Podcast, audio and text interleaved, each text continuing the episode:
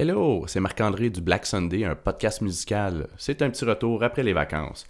Depuis la création de mon balado, ben, on m'a souvent demandé si j'allais faire un épisode sur le, les Beatles. Bon, le sujet m'intéressait plus ou moins parce que ben, je crois honnêtement que tout a été dit euh, sur le quatuor. Mais euh, parler des carrières post-Beatles, des Fab Four, ça, ça me semblait un sujet intriguant. Euh, je trouvais qu'il y avait de quoi à dire sur euh, l'impact de la culture populaire, de l'audace des musiciens et euh, de s'amuser aussi à positionner les différentes carrières solo parallèlement, voir un peu comment ils ont cheminé chacun, de, chacun des, membres en question. Et bien, pour en discuter, ben, j'ai invité deux panélistes, deux musiciens et fans finis, mais finis des Beatles. Et ben, l'enregistrement fut très agréable. J'ai réalisé qu'il y avait tant à dire sur le sujet qu'après coup, ben, j'ai décidé de décliner le podcast en trois épisodes.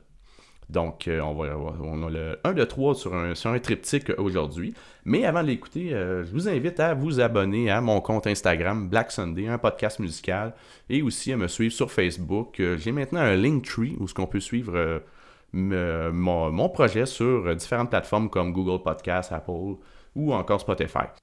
Sur la dernière pièce de l'album Abbey Road, dernier album écrit du Quatuor de Liverpool, on peut entendre Andy Hen, The Love You Take It's Equal to the Love You Make. Avec cet épithète, plongeons dans les carrières de ces Anglais bien-aimés. Bonne écoute.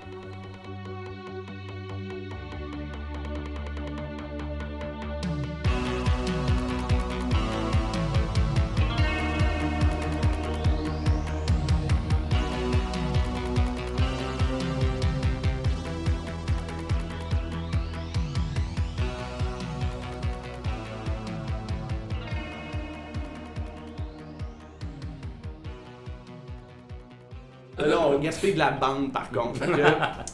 3, 2, 1, bip! Alors, euh, bienvenue au Black Sunday, un podcast musical. On est avec euh, Philippe, mon frère, qui est François Morin, qui va nous accompagner pour l'épisode d'aujourd'hui. Euh, François, je suis content que tu es de retour parce que j'ai eu beaucoup de commentaires sur ta performance. Ben voyons donc. Ben oui. de Philippe. de Philippe et de plein d'autres personnes. non, non, pour de vrai. J'ai eu des gens qui parlaient, trouvaient que tu arrivais avec des propos pertinents. Fait que merci pour ta deuxième présence. Phil, ta première présence. Ouais. Euh, bien content que tu sois là. On est, on est où en ce moment? Où est-ce qu'on enregistre? Ben, on est dans notre local.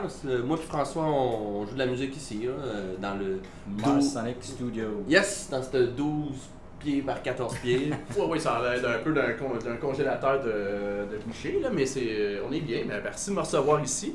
Euh, le sujet d'aujourd'hui, j'avais appelé ça l'après-Beatles. C'était ton idée, Phil, de parler des quatre musiciens, leur carrière après les Beatles. On se rappelle que Paul avait décidé en 70, euh, je pense en conférence de presse, que les Beatles, ça prenait fin. Il faut dire que John il était déjà parti. En fait, ouais, le terme décidé là, serait mal choisi. Ce serait probablement Paul McCartney lui-même qui te reprendrait en disant que pour lui, c'était évident que les Beatles étaient déjà séparés, mais c'est Paul Paul qui aurait eu l'odieux de le dire euh, au monde entier finalement. Puis je pense que c'est plus effectivement ça qui s'est passé.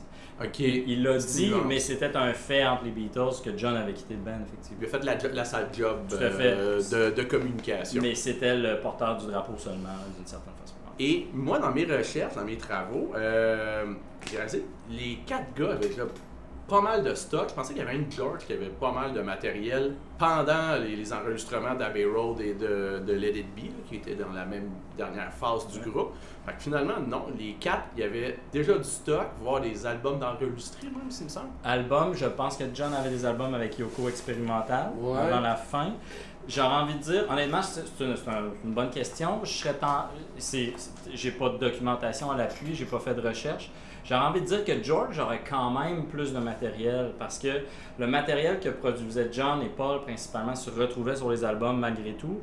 Il y en avait d'autres qui étaient en gestation. On voit dans le documentaire Get Back qui travaille sur Be, qui travaille sur une version. Oui, oui, bien sûr.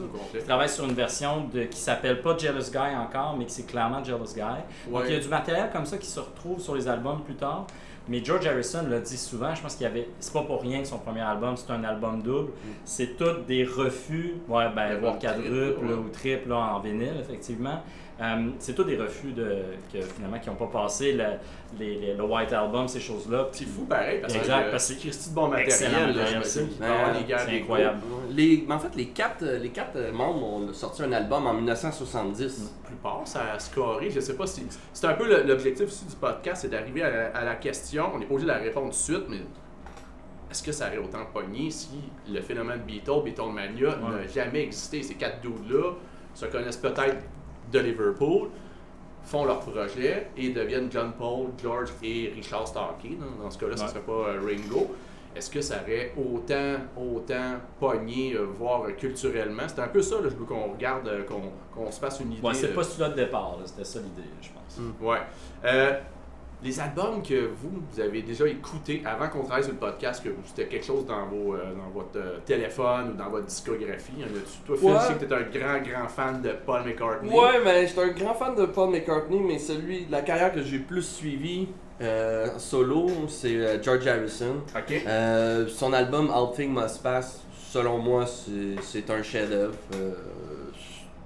Comme on disait tantôt, en fait, c'est un, c'est un album double. Euh, toutes les chansons sont des 8 8.5 tout Ah. le temps. C'est Ah, tout A+, est- ouais, ah, c'est- c'est tout bon. Euh, on c'est sûr qu'il y a plusieurs chansons qui sonnent un peu Beatles. C'est un album qui était déjà composé avant la C'est fin. c'est peut-être aussi une des raisons pour laquelle le band ça allait mal à la fin. Euh, euh, George Harrison avait beaucoup de stock, puis il y avait. C'est dur être dans un band avec euh, être dans un John- band avec John, John- Lennon puis Paul, Paul McCartney. McCartney, euh. Ben, il y a eu d'autres choses parce que l'histoire de Alan Klein, qui était leur euh, manager, Manager. qui s'occupait un peu de tout ce qui était droit d'auteur, puis là, il y avait l'histoire de Paul qui disait non, non, faut pas aller avec lui, John allait avec lui. Exact. Et je pense dans Get Back, il en parle, comme Exact. quoi que c'est Ouais, ça, là, qui est pas. C'est pas Yoko, là, on a beaucoup attribué ça à travers les années. euh, la, la blonde de 1 qui arrive dans le studio, c'est pour ça que les, les quatre petits gars euh, Exact, ouais. leur camp, mais c'est beaucoup plus compliqué. Ouais, je pense Et- que c'est- Oui, vas-y, tu continues. Ben, en fait, je disais que c'est- c'est sûr que c'est beaucoup plus compliqué que ça parce qu'un band, là, surtout les Beatles, c'est quatre gars qui sont constamment ensemble, qui essayent de produire euh, quelque chose, de, de créer ensemble. Puis, fait qu'il y a des divergences d'opinion. Euh, c'est pas une fille qui rentre dans le band qui est la blonde de un qui, qui fait en sorte qu'un band pète. Il y a des millions de raisons pourquoi un band marche pas après 10 ans. 10 ans, c'est quand même. C'est très respectable. C'est très respectable. un band comme les Beatles avec la pression médiatique, politique qu'ils ont subie, etc., etc. euh, Non, Ben, effectivement, on- on on n'invente rien en disant que c'était des pionniers. Je pense que ce qu'ils ont fait euh, jusqu'à 1969, euh, personne ne l'avait fait. Puis à part peut-être Elvis qui n'est même pas sorti des États-Unis. euh, Ouais. dire, il on peut pas être préparé à ça. Fait qu'après ça, que les tensions tombent, euh, pas tombent, mais euh, apparaissent, puis ça explose, euh, il n'y a rien de surprenant. Là, finalement, ce, qu'on, ce que je comprends, c'est que des questions d'argent et de bureaucratie sont quasiment plus à l'arrière. que- Ben, imagine, ah, t'en as parlé de la pression aussi, des médias, Ouais, ouais, tout ouais. ça. là. Fait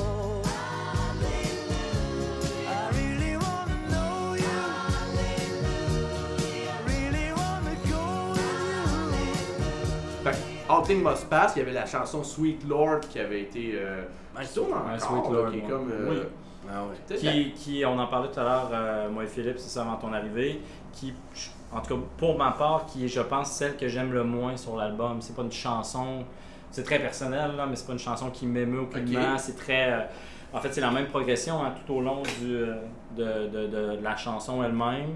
Euh, Il n'y a pas trop de changements. Je pense qu'il y a des beaucoup de plus beaux bijoux sur cet album-là.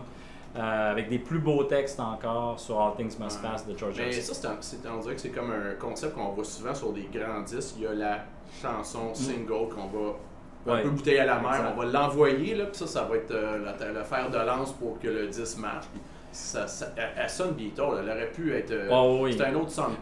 Ben, en fait, oui, puis All Things Must Pass de façon générale, c'est vrai que ça sonne très. C'est ça, Abbey Road, White Album, parce que c'est essentiellement du matériel qui, qui a été composé à cette époque-là. là. Tout à fait. Il est pas mal bon. Euh, j'ai l'impression que la carrière de George, après ça, elle a été.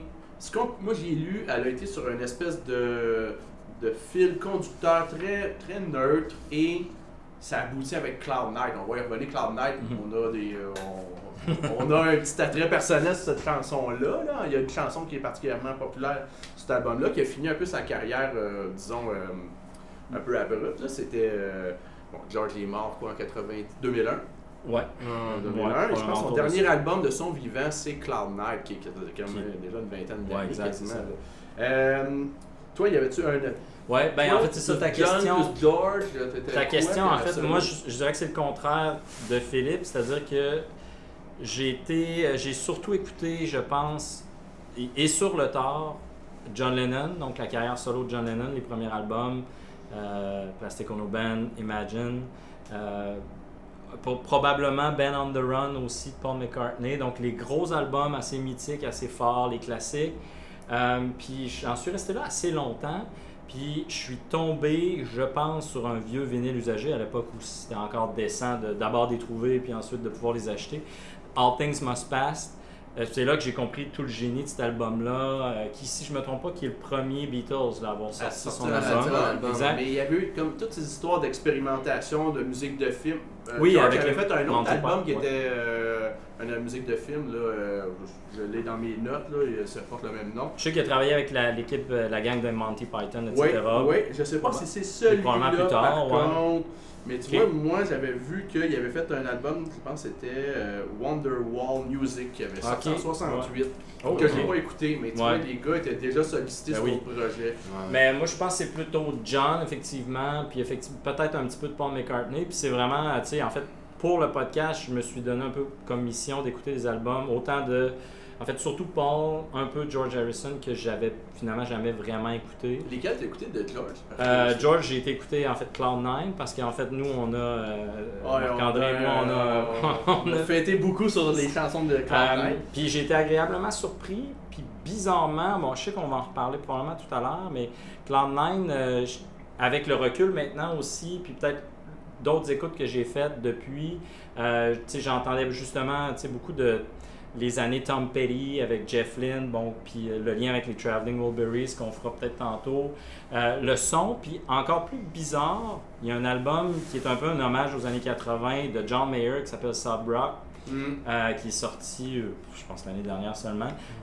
J'ai parfois l'impression que c'est John Mayer qui joue de la guitare alors que c'est le son de George Harrison. Puis ça, ça par contre, j'ai Ouais. trouvé ça vraiment int- intriguant et vraiment comme ça m'a subjugué d'entendre ça parce que au final, euh, tu sais, John Mayer qui est très réputé, qui est un grand guitariste, c'est un tone qui était déjà là dans les mains de George Harrison depuis longtemps. Ouais. Ok. Il a comme peaufiné un peu son son Ouais. après les Beatles. Mais George John Harrison, Mayer, il a travaillé avec Paul, il me semble, l'album euh, McCartney 2, il est pas, il travaille.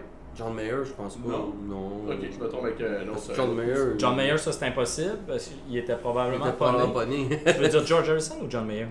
John Mayer, est-ce qu'il a travaillé avec Non, Paul parce que Paul McCartney, euh, Pas à ma connaissance. Pas à ma connaissance, Ok. pas non plus. Ils se sont peut-être déjà croisés Mm. dans un backstage quelconque. Prendre une tisane, mais. euh, à Buckingham. ouais, c'est ça. Euh, dans un corridor, mais oui, non, ça c'est probablement, euh, assurément pas sur un album. Ça, je suis pas mal sûr. Ok, bon, j'ai dû me mélanger avec d'autres collaborateurs. Les collaborateurs, il y en a beaucoup. Ben ouais, ouais, c'est Ouais, ça. il y en a beaucoup. Moi, euh, c'est drôle, la période, pas la période, l'immense période, Ouais. pas tout à fait finie finalement, post-Beatles, je pense que la personne que j'ai écouté le plus, c'était John, parce que, à la maison Columbia, euh, on avait chez, chez les parents des compilations, des, oui, plutôt des compilations de John Lennon, qui étaient, en fait, c'est des gros hits que le- ça a pris comme tard dans ma vie, je sache, sur quel album ça Ouais. se retrouvait. Euh, C'est le défaut et les qualités de- d'un greatest hits, hein? ben, c'est Ouais. les, les greatest hits qui sont vendus, tout autre des greatest hits confondus, ça n'a aucun rapport que les Beatles, euh, que c'est juste comme des singles radio, c'est tellement pas un truc de, de mélomane. là, on prend les 10 meilleures tunes qui ont tourné, Mais on te vend ouais, ça, euh, une belle compilation, il y, a une- réflexion. On voit des fois, on les voit des fois, il y a des compiles, des trucs de singles, ça peut sortir dans la même année. Bon, il y a des contre-disques bien que ça. là. Mais euh, ouais, c'était John, j'avais plus écouté. Euh, j'ai vraiment un, j'ai vraiment vraiment aimé la tune Jealous Guy.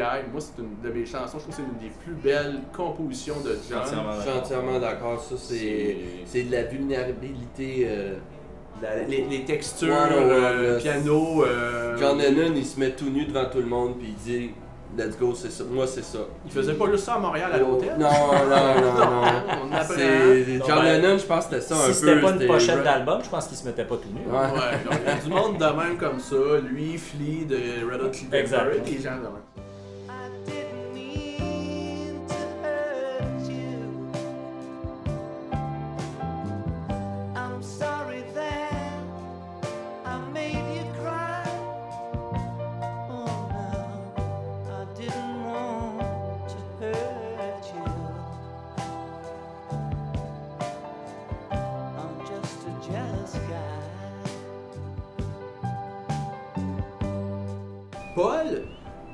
Malheureusement, j'ai, grâce à ce podcast-là, et un peu à cause de toi aussi, Phil, je le connaissais zéro. J'ai, mon respect pour ce monsieur-là est arrivé. Je- Pas que je le respectais pas, mais que je le trouvais qu'il avait une carrière de chanteur pop euh, sympathique, sans plus. Mhm. J'ai porté Ouais. attention à des albums. Vous m'avez fait écouter euh, McCartney 2. Ça n'a aucun C'est incroyable. Ça a Ah, ça, c'est aucun- incroyable. La deuxième pièce de l'album. euh, Temporary Temporary Secretary. Secretary. euh, on dirait qu'il a écouté Kraftwerk en 77-78. Il est carrément ailleurs. Ah. Moi, je connaissais euh, S- euh, euh, Love Song? Ah oui, Silly Ça, Love c'est les Song. Wings. ben oui. Ça, c'est les ouais, Wings. mais c'est Wings. avec les Wings. Ouais. Personnellement, les Wings, c'est un petit peu. C'est un peu comme C'est des Prince and the. Revolution, Bruce Springsteen de E Street Band. D'accord, c'est c'est- ces gens-là. Ça veut pas dire que c'est des mauvais musiciens, mais tu sens qu'il y a un, il y a un, Il y a un cerveau son, Paul qui McCartney. Oh, clairement. Paul est très présent, comme il va être présent dans, tu sais, sur tous ses albums, toutes ses collaborations. Dans le cas de Wings, c'est drôle que tu dises ça parce que à un certain moment, je sais plus après combien d'albums, justement, il y a la critique c'est- a commencé à dire, ben effectivement, Wings, c'est Paul McCartney. euh, au fond, c'est quoi la différence? Puis c'est justement, si je me trompe pas, à partir de At the Speed of Sound. euh, que le quatrième album oui, honnêtement, je quatrième? peux pas dire. On a la liste, là, mais euh, euh, qui a demandé aux autres membres du band de OK, arrivez-moi avec des pièces. Puis effectivement, je pense qu'on a Let Him In qui commence l'album. Euh, puis ensuite, il y a une pièce qui est euh, le cinquième, Ouais. c'est fort possible, ouais. Une pièce qui est d'un autre, euh, je, je sais pas quel membre, etc. Donc, il y a comme plus d'alternance. Mais on sent quand même que quand c'est pas Paul qui est le- le- le- le- le- Le l'auteur, ben, c'est pas la un même des chose. auteurs les Ouais, plus prolifiques du Mais non, 20e exact, siècle. Il y a de la musique de film, il y a de la musique classique. Ouais. Il y a Le- aussi dans son, le, le- le côté commercial de ce qu'on nous a vendu. On a la génération de Musique Plus, nous autres en plus. Mm. Euh, les tunes comme CCC, puis I Bunny Every. Je, je me suis tellement écœuré de ça. que- Ah. Le- mais C'est pas des mauvaises chansons, mais à un point que tu les as entendues euh, tellement souvent que moi, je, je trouve qu'il y a quelque chose. Mais Et on pas- parle des fois le terme dad rock, là. Ben, Ouais, moi, c'était ça pour moi, là. C'était. euh, non, c'est. Puis les vidéoclips étaient moches en termes de qualité d'image. Fait que j'avais comme de ce monsieur-là, comme, rangé ça dans une case avec un énorme préjugé. Dernièrement, je connaissais la chanson Ben of the Run depuis que j'étais Ouais. adolescent. Mm. Je l'ai réécouté 3-4 fois cette semaine. C'est tout. Mais C'est qu'il y avait trois la version radio Ouais. Qui était était peut-être plus. Ouais. Là, Ouais. je l'écoute, mais il y a trois. Ouais, trois- ouais, l'introduction, puis à la fin, ah. La montée vers le, le refrain, c'est fédérateur, Ouais. ça n'a aucun Ouais. bon sens. Je l'ai réécouté. D'ailleurs, les Foo Fighters l'ont repris, cette chanson-là, euh, légèrement plus punk. Ouais, là, peut-être mais, un peu euh, ça marche bien, ça, surtout que Ouais. Dave Grohl, c'est quelqu'un qui, a- qui tripe sur Paul McCartney, le- le- il l'a nommé plusieurs fois. Bref, j'ai découvert ça. J'ai écouté Ram aussi. Puis là, c'est Mm. l'histoire avec les chicanes, on va y revenir, là, les, Ouais. les- les- les- les petites guerres euh, de post-Beatles entre les musiciens. Bref, on the Run, la pièce et la finale, euh, je pense que c'est 1985, qui, qui répond à la première. J'adore ça. Il y a quelque chose que je, je- je ne connaissais pas dans son talent. Ça m'a surpris. Je pensais que c'était très très euh, les 30 dernières années, de 40 dernières années de carrière.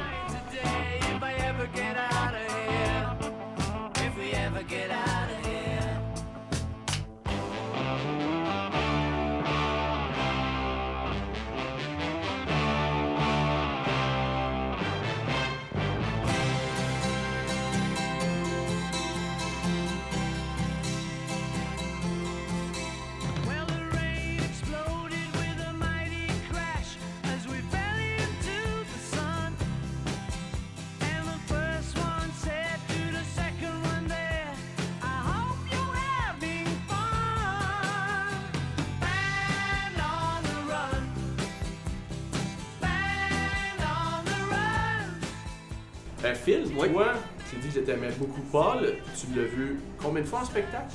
Ouais, j'ai j'ai eu la chance de le voir trois fois en spectacle. Euh, deux fois au Centre Bell, puis une fois à Chicago. Euh, les trois fois, j'ai pleuré. j'ai trouvé ça merveilleux. euh, son band.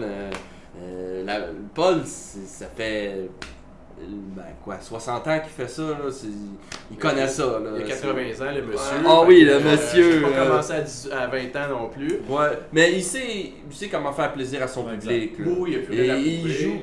Ben, Paul, il y a tellement d'albums. Il y a des albums obscurs, il y a des chansons obscures, il y a des projets que personne connaît. euh, mais il va, il- tu sais, il, il va jouer Get Back, puis euh, il va jouer Ben Run, il va faire plaisir. Live and là. Let Live and Die, Let Die, ouais, il avec les ça. feux. Les pétards, c'est le ça, fun des pétards. Moi, j'ai vu un spectacle de Paul McCartney, Ah oui? puis je peux probablement affirmer, sans trop me tromper, que Philippe, lui et moi, on a vu le même spectacle, puis que Philippe, en ayant vu trois shows, il a vu grosso modo trois fois le même show. Ouais. Paul, c'est une machine. C'est une machine. Puis il arrive, puis il joue ses succès, euh, puis il fait plaisir à tout le monde comme ça. C'est- des shows qui peuvent facilement faire plus que deux heures. C'est des shows un peu comme. Et c'est euh, juste des- Il fait plaisir aussi aux, aux fans des Beatles parce qu'il y a un petit clin d'œil à Paul McCartney, Mhm. euh, Paul McCartney, à John Lennon. Il y a un beaucoup de clins d'œil à Paul McCartney. Il y a un petit- il y a- il y a un. Il y a clin d'œil à John Lennon, Exact. un clin d'œil à George Harrison. Puis, tu Est-ce sais, qu'on voit de ces, euh, dans ces spectacles-là de ces, ces euh, routiers de musiciens qui sont là depuis 20-25 ans? ben, c'est- les trois spectacles que j'ai vus, c'était grosso modo Ouais, là- les mêmes euh, musiciens. Les C'est- musiciens de scène qui l'accompagnent, je pense que ça fait quelques années. Ouais, ça avec fait euh, au moins une quinzaine d'années. La première fois que je l'ai vu, c'était en 2008. Moi Fait aussi. que, euh, Et c'est les mêmes. ouais. C'est probablement les mêmes, c'est des musiciens qui sont quand même plus jeunes que. Les contextes que tu les as vus, c'était les tournées des albums News, euh, Egypt Station, c'était tout ça? Euh, Egypt Station. euh, Ça, c'est non, l'avant-dernier. Parce que oui, qui est excellent, soit dit en passant. T'as-tu écouté Egypt Station? Euh, non, je me suis concentré dans les. Je, je, je peux Mais- dire ce que j'ai écouté. de- J'en ai écouté beaucoup, mais je l'ai pas écouté dans les derniers. Paul McCartney, peu, moi j'ai, je les avais écoutés, mais je les ai réécoutés dernièrement pour les biens du, bo- du podcast. Euh, New. C'était forcé. Non, non, ouais, mais je les avais écoutés. Egypt Station, je trouve que c'est un album excellent. Euh, New, qui est sorti en 2013, euh, c'est un bon album, mais c'est du Beatles, c'est du Beatles, c'est du euh, Paul McCartney 101 quand même. Puis le dernier qui est sorti en 2020, en fait, c'est McCartney 3. Ouais. Que lui, il y a eu deux versions de cet album-là. Il y a eu la version de lui qui a enregistré tous les instruments, probablement tout seul dans sa cave pendant la pandémie. Puis c'est un peu. c'est bon, mais il manque. C'est, il, manque il manque de quoi C'est un album qui a ressorti une année après avec des collaborations. Comme Euh, qui est-ce que- Euh, Beck. Oh, ok. Ouais, une tonne avec Beck. Euh, Peck, Anderson Peck. D'autres musiciens que je connais En plus fait, ou il a moins. fait le même, le même setlist de chansons. Ouais, c'est des remixes. C'est des remixes avec. C'est pas Paul qui chante. Ah non, Non. ok, ok, ok. Ben, il Euh, chante un peu, là, mais. Mais c'est pas lui qui est fort, là. Ça, ça devient plus un projet, un peu comme Santana, dans le fond, là, qui fait chanter euh, le gars de House of Pain ou. euh, Ouais, mais pas sur Mhm. toutes les. Parce que Santana, on l'entend pas vraiment chanter. hein. Ok. Mais. Euh... Et Ouais. McCartney 3, est-ce que ça devient comme une trilogie avec McCartney 2 et 1 ou est-ce que c'est lui qui fait Ouais. tout en studio? C'est ça le C'est ça le concept? concept. Ouais, c'est ça le J'ai- concept. D'ailleurs, quand je disais les albums que j'ai écoutés de McCartney, ben, j'ai écouté le pre- McCartney, l'album avec les, on l'album Ouais. avec les billes. Euh, Il y a un son brut là-dedans. C'est très On- low-fi. C'est hein? c'est Ouais. low-fi, c'est un 4 tracks, il a tout fait tout seul. On dirait un débutant qui, qui l'avait. Mais euh, il y a- on- ce que j'aime de cet album-là, C'est ça. j'ai Ouais. pas senti qu'il y avait, à part la- le hit Maybe I'm Amazed, euh, Oui, on sent pas ouais. que. Puis ça, on pourrait en reparler, je trouve un- c'est la qualité de son défaut. On sent pas tant que ça que ce gars-là avait 10 ans de Beatles derrière lui. On sent un gars seul qui essaye quelque chose, beaucoup d'instrumental. J'étais agréablement surpris, comme Ah, Paul fait des ins. Je savais pas qu'il faisait de l'instrumental. Ouais.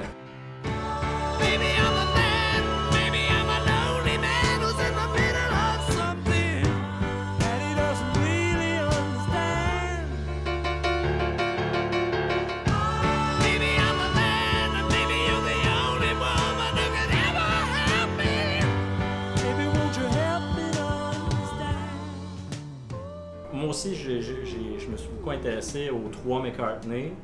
Euh, je connaissais un peu le 2. Il y avait justement une de mes chansons préférées qui est Temporary Secretary, qu'on va peut-être parler. Elle, Ouais. elle seule, il y a quelque, plein de choses à dire.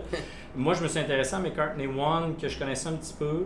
C'est très. euh, le Paul McCartney, même période Beatles, il y en a des comme ça. Ah, une chanson un peu, on dirait à la va-vite. Euh, de 25 secondes. On Lovely Linda, là, là, là, là. On Ouais. décroche la guitare, puis on, Ouais. pouf, là, on a une autre chanson. Mais effectivement, tout le long, on a une- un- avec un- des motifs aussi qui reviennent, puis il fait ça sur les trois albums, mais surtout le 1 et le 3, un pattern de guitare, un motif qu'on va retrouver plus loin sur une autre chanson. Donc ça, c'est typique de ces trois albums, je trouve. Le premier étant vraiment, effectivement, le plus low-fi, le plus garage, d'une Ouais. certaine façon.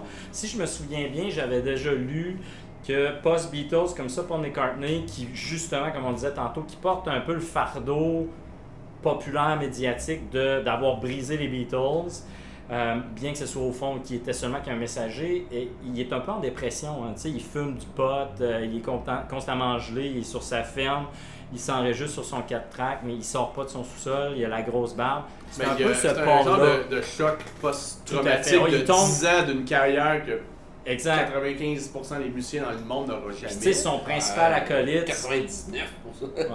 Ouais. son, son principal acolyte, Lennon, est plus là. Il- chacun prend son chemin, puis c'est le début de quelque chose d'autre. Fait que euh, moi, je me souviens d'avoir lu, ouais, qui était, euh, en fait, qui était en dépression. Et là, on pourrait en venir à un point que voulais qu'on parle. Il y a des attaques entre les musiciens. Mhm. Mais c'est surtout entre Paul et John. euh, Ouais. Ringo, Ouais. euh, on va y revenir. Pas encore vraiment parler de Ringo, mais on va faire un. on va- Ringo. on va là. Euh, celui Ah, qui oui, oui, joue oui. avec un Richard. de même, là, Ouais, qui bouge un peu. C'est Richard. Il a écrit une De chanson, son c'est. Kev, là. Ah, Richard Ouais, Étoile. oui, oui, Richard oui, Starkey. Richard Étoile, Richard ouais. Starkey. de Richard Starkey, le plus Ok, je vieux. me souviens, je me Oui, souviens. oui, oui, il est en arrière des trois autres. Il y avait un gros nez, c'est lui qui a un gros nez. Euh, C'est lui qui avait des bagues.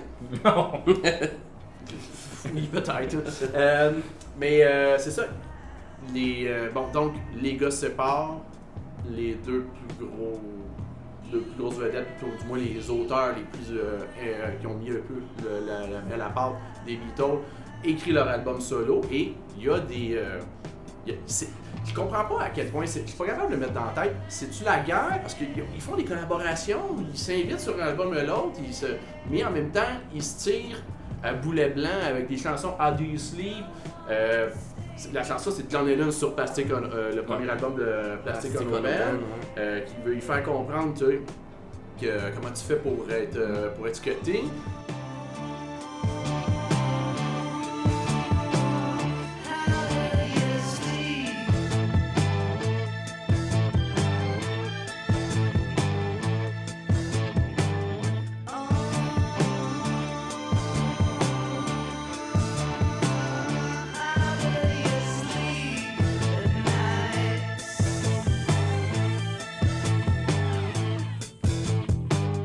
Et que- alors que euh, l'album Ram, que j'ai écouté, qui est pas méchant, c'est un bon disque. Qui est très Beatlesque, Qui est très beau. Ouais. Oui, ça, c'est C'est ce qui ressemble le Beatles. plus au Paul Beatle. Ouais, Ouais. qui, qui est, euh, c'est chez Ram qui est, euh, c'est Ah, avec Linda ah, McCartney. C'est Ouais, le seul c'est le album seul qui est avec, euh, les ouais. deux ensemble. Ouais. Euh, Mais elle va être très présente tout au long de sa carrière.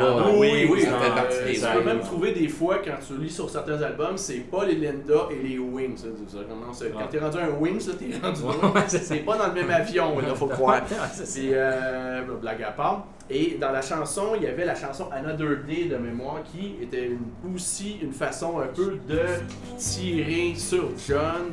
Euh, John qui dit de son bord euh, You're yesterday, now you're just another day.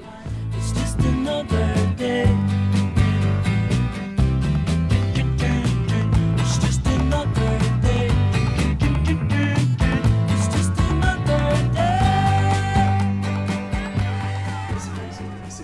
Violent en maudit cette affaire-là pour des gars qui se sont complétés pour. Ouais. Parce que c'est une- C'est Ouais. les meilleurs amis du monde. Ah, ça ouais. l'est resté aussi, Ça l'est d'une certaine resté, façon, ah. Paul, euh, Paul en parle, il en parle pas avec amertume euh, dans, dans les entrevues aujourd'hui. Ben, ça, ça sert à rien. L'autre peut pas se défendre depuis une quarantaine Oh. d'années. Non, mais il paraîtrait pas bien non plus, là. C'est Ouais. ça, c'est, ça, c'est sûr. Mais euh, comme je disais tantôt, Paul McCartney, dans ses shows encore aujourd'hui, il, il fait une chanson pour lui à son hommage. Puis euh, je pense que c'est des chicanes d'amis là, aussi. là. À la base, c'était son meilleur ami là, en, en 1960. là. C'est sûr qu'en 10 ans, quand tu vois quelqu'un tout le temps, que ce soit ton meilleur ami, que ce soit ta blonde, que ce soit Ouais. n'importe qui, tu sais, quand t'es intensément avec quelqu'un, il y a des chicanes. Puis là, ben, Il y a de l'ego à pu finir. Ben oui, Je ne veux ben pas oui. John, mais moi, en écoutant Get Back, je voyais ma TV est quand même grande, mais la tête de John avait l'air de prendre. avait- il arrivait en retard, il avait l'air d'être le gars comme. oui. manteau de- il restait avec son manteau de fourrure pendant que les trois autres parlent. Ben, moi, c'est drôle parce que c'est euh, vraiment l'impression que j'ai toujours eu de John, en fait, surtout à cette époque-là, effectivement, là, qui est un peu euh, peut-être grosse tête. Euh, puis dans Get Back, j'ai plutôt vu, puis je pense que c'est plus le cas, j'ai plutôt vu un John qui est très détaché, qui est malheureusement peut-être sur des, des drogues euh, peut-être un petit peu dures. euh, Pour euh, l'époque. pour l'époque. Puis Pas de encore. à Puis là. encore, euh, puis très détaché, un peu, euh, un peu perdu, un peu. euh, puis, euh, et c'est Paul qui essaie de tenir tous les morceaux de tout ça, qui se dévoile, puis qui essaie de les ramener, mais alors qu'on a un faux fuyant, George Harrison, on a un John Lennon un peu désintéressé comme il peut l'être, effectivement. Fait que je sais pas si c'est la grosse tête, plus que il y a des moments où euh, ça y venait pas tout de simplement. toute façon, ça aurait pu, selon moi, finir avec une poignée de main comme juste, hey, Mm. regarde, on- le, le bateau est arrivé à bon port, là. euh, Ah, je sais pas, je sais pas. C'était Ben, Il n'y a, tellement pas- il y a pas gros. de groupes qui ont duré super. euh, Autre peut-être les Rolling Stones qui a eu un changement de line-up assez souvent, Mm. qui pourraient toffer si longtemps avec la, la, la popularité. Led Zepp n'a pas toffé, Pink Floyd, euh, c'était. Ouais, c'est un peu la même peu. chose avec Ouais. Pink Floyd aussi. Pink Floyd, euh, c'est similaire avec les deux gros. plus. Oui, les oui, deux gros noms, eux autres, eux autres, eux, c'est vraiment violent, là, les réponses. Puis là, euh, faut dire, faut pas oublier qu'à l'époque des Beatles, ou même le début que de- qu'expose Pink Floyd, il n'y a pas de réseaux sociaux, il n'y a pas d'Internet. Ouais, ça, euh, tu dis quelque chose, puis ça, ça, ça meurt là, là ou Moi, ce que j'avais. euh, moi, euh, bizarrement, je sais pas si je suis le seul, les pièces euh, comme How Do You Sleep, les pièces justement où ils s'invectivent l'un l'autre, qui se lancent la balle, j'ai. Too many people, Too many people, too many people. Moi, j'ai toujours eu de la difficulté un peu avec ces pièces-là. Ça me faisait mal. Je suis tellement un fan fini des Beatles que quand ces deux-là s'envoyaient des flèches comme ça, se décochaient des flèches, l'un envers l'autre par chanson interposée, c'est c'est le genre de chanson que j'avais presque le goût, même si elles sont souvent très bonnes, de skipper. Ça me fait mal de les voir un peu. Puis je, me souviens d'avoir, je pense c'est Paul, mais peut-être aussi il y a des extraits de John qui dit qu'essentiellement, c'est vraiment plus envers lui-même, tu sais, qui il écrivait, tu sais, c'est clairement, tu sais, c'est pour Paul, c'est clairement des lignes comme, tu sais, All You Did Is Yesterday. C'est clairement des lignes qui sont envoyées à Paul, mais en entrevue après, John, peu avant sa mort, il dit, tu sais, c'est vraiment en- en- envers moi que j'avais, Ouais, que ouais, j'étais euh, négatif. T'engueules quelqu'un au bout de la ligne. C'est toi qui étais en colère. J'étais en colère, c'est de la projection. Puis il y a eu le temps, John Lennon, quand même, de dire ça. Parce que c'est vrai que finalement, comme il n'y avait pas de réseaux sociaux, c'était entre médias interposés, puis des bribes d'entrevues comme ça que tu peux reconstruire le puzzle. Ouais. allaient Parce que, avec l'autre. parce que, ça, autre fait intéressant, quand je me suis réintéressé à McCartney 2 euh, pour le bien du podcast, euh, la chanson qui débute l'album, qui est un autre méga hit, qui est Coming Up de Paul Ouais, McCartney, ça vite, ça. qui est, en, 19 qui est sorti en 1980, quelques mois avant que John Lennon malheureusement se fasse assassiner.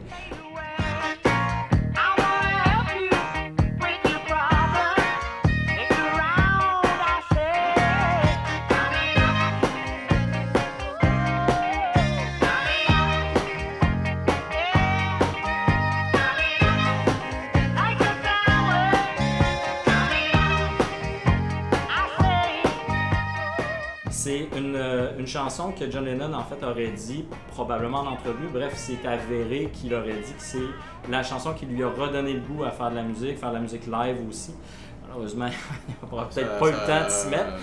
Mais euh, chose, donc, ouais. clairement, il y avait quelque chose. Puis on sait qu'à quelques moments, ces deux-là n'ont pas vraiment recollaboré.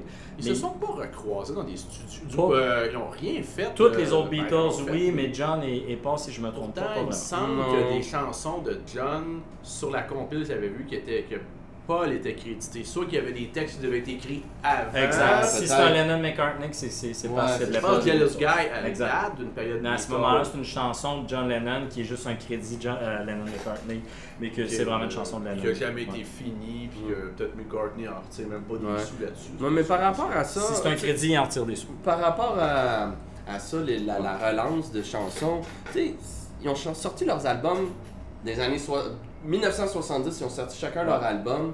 Fait que ça a été composé peut-être euh, 60 fin 69.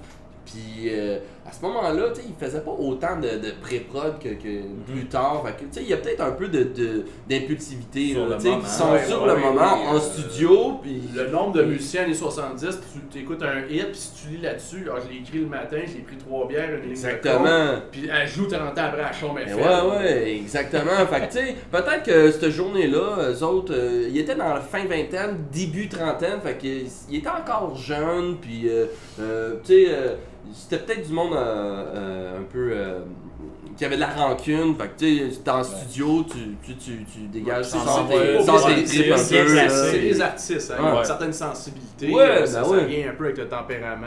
Euh, J'ai envie qu'on parle d'autre chose.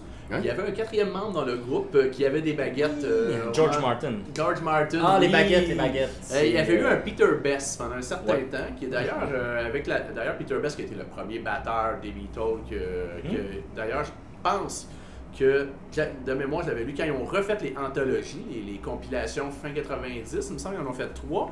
euh, ils ont redonné des crédits sur certaines des premières places, je pense que c'est Love Me Do, mais je suis plus sûr, euh, à Peter Best, je sais pas, puis lui, ça lui a donné des, royautés. euh, Ouais, il a Il millionnaire, ses il enfants au millionnaire, collège. il est devenu de- millionnaire, ça je ne pouvais pas savoir, mais Ouais. c'est un gars-là qui est là. là. Il, a, il a- il a tombé dans l'alcoolisme, une tentative de suicide.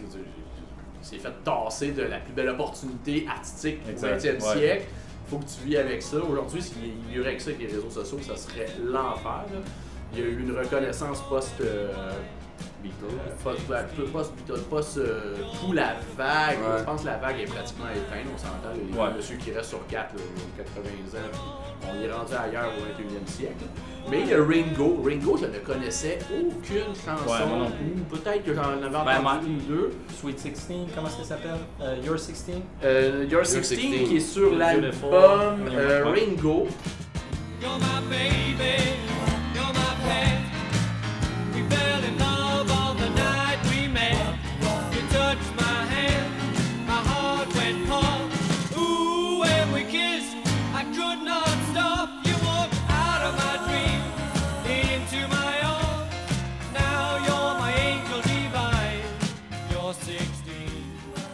Cet album-là a quelque chose de particulier. C'est le seul album post-Beatles que les quatre gars jouent dessus. Ouais, c'est ça. Pas tous les ensemble. Ils jouent ou participent. Voilà, ouais, Je c'est pense ça. que John a donné un texte, Paul a participé à l'enregistrement, George aussi. Euh, dans l'album, justement, Ringo, qui est le troisième, euh, on peut lire que ben, la chanson If Don't Come Easy, It Don't qui est Come Easy. dans la même séance d'écriture, mais qui est sortie en single à part. Il y a bien des groupes, sortis Ouais. très- c'est très euh, anglais en passant. hein, sortir euh, un album, puis ton hit, il, Il est sur pas dessus, album. ouais. Euh, moi, je tripe bien sur New Order. Tous les gros hits de New Order sont pas ces Sur albums. aucun album. Non. Ouais. C'est un petit peu plate quand t'es collectionneur, t'achètes deux fois plus. Mais Ouais. eux, ils ont compris le business, faut croire. Ouais. Euh, mais il avait fait deux autres albums avant. Il a fait un album sur la musique des années 20 qui a été un pseudo-flop. euh, euh, je pense qu'il reprend la Told You, euh, euh, comme la chanson que Rod Stewart chante en I spectacle. told you lately that I, lo- that Ouais, I love il, you? il Ah ouais, chante ok. ça. Tu parles de Sentimental Journey? Ouais, Le premier, ouais. Et, mais ce qui nous intéresse par contre, Ouais. c'est euh, beaucoup, Beaucoup. de blues. Beaucoup. Beaucoup of Blues. Beaucoup of Blues, le, le fameux album avec son code de jeans qui est, euh, je ne le savais pas, du, c'est du country. Il y, a, une voix, là, tu sais, Phil, toi, tu t'es attardé à cet album-là. Ouais, ouais, ouais. tu l'aimes ou c'est. Ben, ouais. Attends, je vais te poser une question. Ouais. Est-ce que tu l'aimes parce que c'est Ringo ou Roger Kawat aurait fait cet album-là puis il serait bon? Ben, c'est en un peu fait- tout ça là, En fait, je, je l'aimerais si j'avais jamais écouté du Johnny Cash ou du Willie Nelson ou du Hank Williams ou du Dolly Parton. Si j'avais jamais écouté ce style de musique de là, je me dirais, bah, ok. T'as à peu près les quatre plus grands country américains. Ben, euh, c'est ça. Si t'as pas écouté une fois cet album-là, tu peux dire, oh, cet, album- cet album-là, ça peut être pas pire. Mais, euh, tu sais, Ringo Starr, cet, al- cet album-là, moi, je l'ai trouvé. En fait, je l'ai trouvé. C'est comme Elvis qui a pas pris, qui a pas pris de drogue. Ou. C'est bon ou c'est pas bon ça? C'est comme un Elvis qui manque de confiance un peu, puis qui se dit, bah, ok, on va jouer ça de même. Puis là, il y a un producteur en arrière. C'était de bonne humeur. là, ok? C'est- Qu'est-ce qui se passe? Moi, je pense que tout l'album, là, c'est tout le temps pareil, de A à Z. Ouais, ça c'est. Ouais, il devrait juste faire comme. Il aurait dû juste tracker une tune. Quand ça juste une track. Comme ça, on aurait pu juste faire skip juste une fois, comme ça, ça aurait été- En gros, tu l'as pas aimé, J'ai trouvé ça mauvais. Ah J'étais ouais? surpris à quel point que j'ai trouvé que, que Ringo Starr il sort ça comme premier album. Pourquoi qu'il appelle ça Comme euh, deuxième. Moi, il appelle ça beaucoup of blues? Ben, c'est le nom de la première chanson. Ouais, mais il y a Euh, absolument rien de blues là-dedans. C'est vrai que c'est plus country C'est que blues, à part peut-être sa ouais. voix qui C'est peut être un peu crooner. des clichés, c'est tous les clichés Ouais, du country. là. and buku's the blue.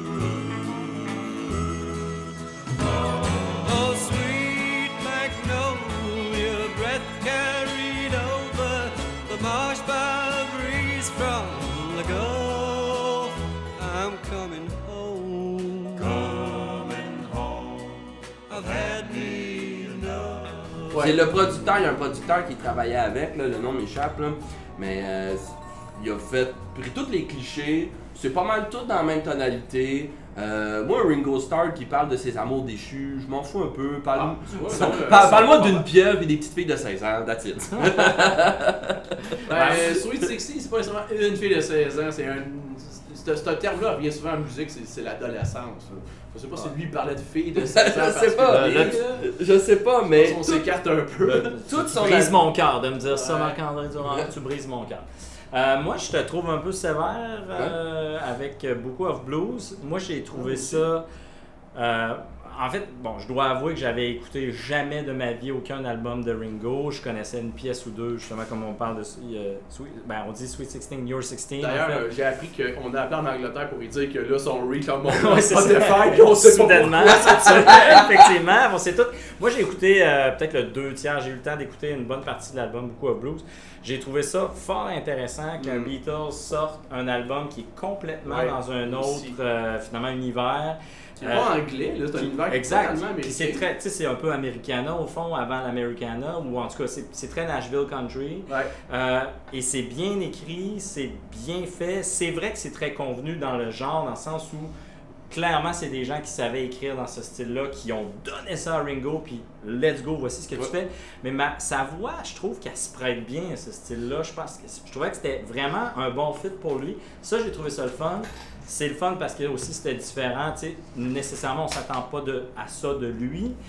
Moi, ça m'a plutôt plu, mais c'est vrai que les chansons se ressemblent un peu. Puis, pour c'est pas un style nécessairement qui me plaît tant que ça parce que veux, veux pas on est dans des lieux communs là c'est bourré de clichés du genre ben j'avais un truck je l'ai fauché dans, dans le fossé il est plus bon une autre que je suis une serveuse qui travaille dans un snack bar euh, je, je Ouais, gagne Ma- deux God, on est dans les euh, clichés de, de la country Ouais. américaine déjà dans les années 70 c'était déjà probablement un cliché C'était une très mauvaise période, les années 70 Ouais, 80 mais, le euh, country. là, c'était, Ceci dit, moi je dis quand même kudos à Ringo d'avoir essayé un truc qui sortait de la Ah, Je suis à la même place que toi Ouais. là-dessus. Mais euh, euh, est-ce que vous avez écouté plus que 3 tonnes si ça n'avait pas été euh, Ringo Starr? Absolument.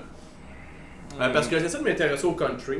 Euh, Il y, a y y quelque chose de moi qui fait comme à la quantité Ben- de musique qui existe, il faut, euh, il faut que j'essaie de percer ça. Puis moi j'aime Johnny C'est Cash, bon, ça ben, fait country 20-25 aussi. ans que je l'aime, mais à un moment donné c'est ok, c'est le badass habillé en noir, il y a eu un film, il a repris du Nine Inch Nails, du Fiona Apple, du Dépêche Mode, du Nick Cave. Fait qu'il est cool, d'autres générations c'est cool. Mais le country, c'est pas juste Johnny Cash, Ouais. c'est énormément de t'as nommé Dolly Parton, t'as nommé Hank Williams. A- et c'est des institutions, tu fais comme, mais il y a du monde qui en, qui en a écouté, il y a du monde qui en écoute, puis il y a, il y a des jeunes qui, qui en fait au- encore aujourd'hui, tu fais comme, il y a quelque chose que je- j'essaie de comprendre. quelque chose de Et cool. que Ringo l'essaye, là on était aussi dans les, on est, c'était un peu ça aussi l'expérience, c'est qu'on on se dit, on fait, un, on fait un épisode, hey, on va parler des quatre dudes, post-Beatles, qu'est-ce qu'ils ont fait, qu'est-ce qui est bon, c'est quoi les bons coups, qu'est-ce qu'on connaît pas? Moi, il y avait 95% des choses que je ne connaissais pas, dont Ringo fait du country, et moi, j'étais agréable.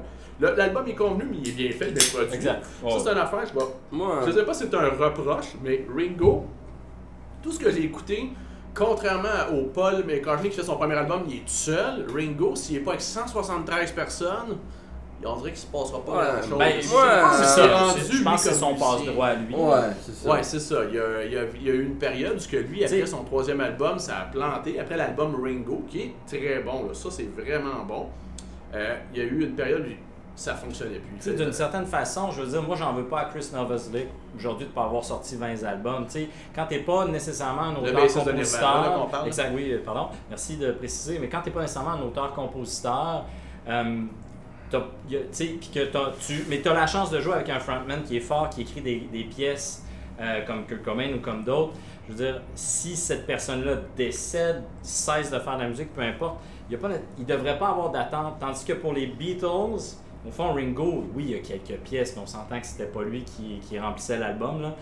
Mais pourtant, on s'attendait à ce qu'il sorte des albums, il devait en Il sortir. doit y avoir une pression aussi. Oui, de, de c'est ça. Puis lui-même, c'est- sûr ça se vend. C'est ça. Puis lui-même, c'est sa vie aussi, donc je peux le comprendre d'avoir voulu essayer. Ouais. Mais en même temps, il faut pas oublier que c'était pas nécessairement un auteur-compositeur chevronné, donc c'est normal qu'il allait s'entourer puis se faire donner des pièces. Mais en lisant sur lui, j'ai compris, puis Phil, tu vas pouvoir euh, un peu corroborer là-dessus. Je pense que ça a pris du temps dans sa vie qu'il a compris était où sa place post-Beatles, parce qu'il a fait ses deux, trois premiers albums, les années 20, le Country, l'album Ringo qui est Ouais. très collaboration, et là c'est la débandade. Il fait l'album avec la pochette un peu euh, Ouais, avec film le robot, spatial, là, de robot, là. C'est basé sur un vrai film, ça. Euh, et là, c'est ça ne marche plus. Pendant 10 ans, et là, c'est les problèmes d'alcool, les problèmes financiers, ben, problèmes financiers de, de ce genre-là. Plutôt, là. J'ai des Euh, grosses taxes à payer. Ouais, c'est Euh, ça. Comment Ouais. faire pour ne pas payer autant de Il y a taxes? une tour de mon château qui sera pas finie. C'est c'est ces affaires-là. Mais C'est euh, ça. les, les problèmes d'alcool, séparation, tout ça, petit tu sais, euh, des, euh, des problèmes, pareil. Ouais. Et ça ne pogne plus. Ringo, là, il est pogné avec son nom. Ouais. Puis il disait, j'avais lu une entrevue, il disait, euh, il fait une vie de jet setter. C'est comme il se pointe à la Vegas ou un lancement ou un gala. Lui, il rentre sans payer, puis tout le monde est content. Il y a un Beatle dans la place. Puis il, il vit sur un, pas sur du temps emprunté, mais il vit sur son nom, sur le l'aura qu'il incarne, mais sans, alors que ses deux autres ou trois autres chums, dépendant de l'époque, continuent à faire des hits, puis à être pertinents. Parce que c'est pas juste faire des hits. euh, tu sais, Elton John, il fait encore des tunes. Ben, les dernières années, il en faisait. Ça tournait à la radio. Est-ce que c'est nouveau? Je ne crois pas. Non. Hein, mais- Mais euh, c'est ça. Après ces années-là, euh, Ringo Starr, fin 90, il a, il a monté ce qu'on appelle le All-Star Band. C'est le là Ringo. Starr All-Star Band. C'est Ringo- là qu'il met son. C'est là sa place. Ouais, puis il faut lui donner ça. Ringo Starr s'est entouré de très grands musiciens, puis il a monté un spectacle qui roule encore, que j'ai personnellement vu cette année. euh, Euh, D'ailleurs, tu es chanceux parce que euh, tu l'as vu quand avant les fêtes? un petit peu avant les fêtes, oui. Au Centre Bell, Non, Place Belle. à Laval. Ouais, là-bas. Ringo à Laval. Voilà. Ouais. Ça, ça a été- c'est Et- enregistré. Et je dois Ringo à dire Laval. que c'était un spectacle ça, extraordinaire. show.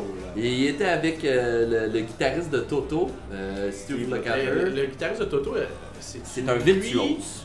Qui, euh, a écrit- qui a travaillé pour We Are the World, la chanson euh, caritative. Ah, ça, je peux Parce qu'il me c'est- semble qu'il y a c'est deux possible. gars qui avaient écrit de Toto qui avaient écrit cette pièce-là de mémoire. Ben, Steve-. Steve Tucker, c'est un guitariste virtuose, comme disait euh, Philippe. C'est aussi c'est un producteur. C'est quelqu'un qui était avant, tu sais, avant, pendant, après Toto. Il est toujours présent sur la scène musicale. C'est dans l'ombre. C'est des musiciens de studio incroyablement C'est- compétents. C'est lui qui a un frère aussi dans le band, qui est le batteur. Qui, Il y a qui joue à peu près ben, avec tout dans- le monde comme Michael Jackson, puis euh, des. euh, Faudrait le googler. Ouais, non, bon, pas. Faudrait, faudrait Le- appeler Le show Ringo, Ouais. Il y avait également aussi le, le- le chanteur-guitariste de Man at Work. Ok. Lui, lui, il Ça, chante. encore, Ah, ça, Man at Work. euh, mais je sais pas, lui, il est dans le All-Star Band. Ouais, Avec la le nom avec du Ringo groupe de. Ringo. Ils ont sorti 10 albums live, là, fait que Ouais. Star S-T-A. R, R. R. Ben Bien important. Le All-Star mais c'est correct ça. Mais j'ai comme l'impression que euh, ce que tu m'avais déjà parlé euh, avant sur, ce- sur ce spectacle-là, ce que j'ai lu, c'est elle, ça- a sa place, son fun a l'air d'être Ouais. là. là. Ouais, ouais, Fait ouais. que lui, il arrive sur scène, il fait.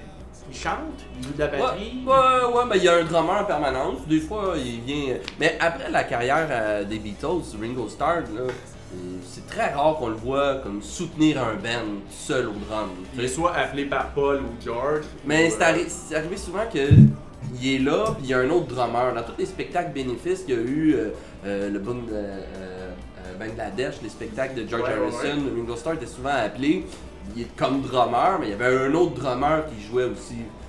Il, est, il est là plus par, euh, par parure qu'autre chose. Mais ce genre de spectacle aussi, on, les, euh, ce genre de spectacle caritatif-là, c'est. J'invite mes chums, j'invite Ouais. le monde, puis euh, Ouais. plus qu'il y en a, puis qu'il va y avoir de monde qui vont venir, puis sais, c'est ça la mathématique là, Mm. qui vient avec ça.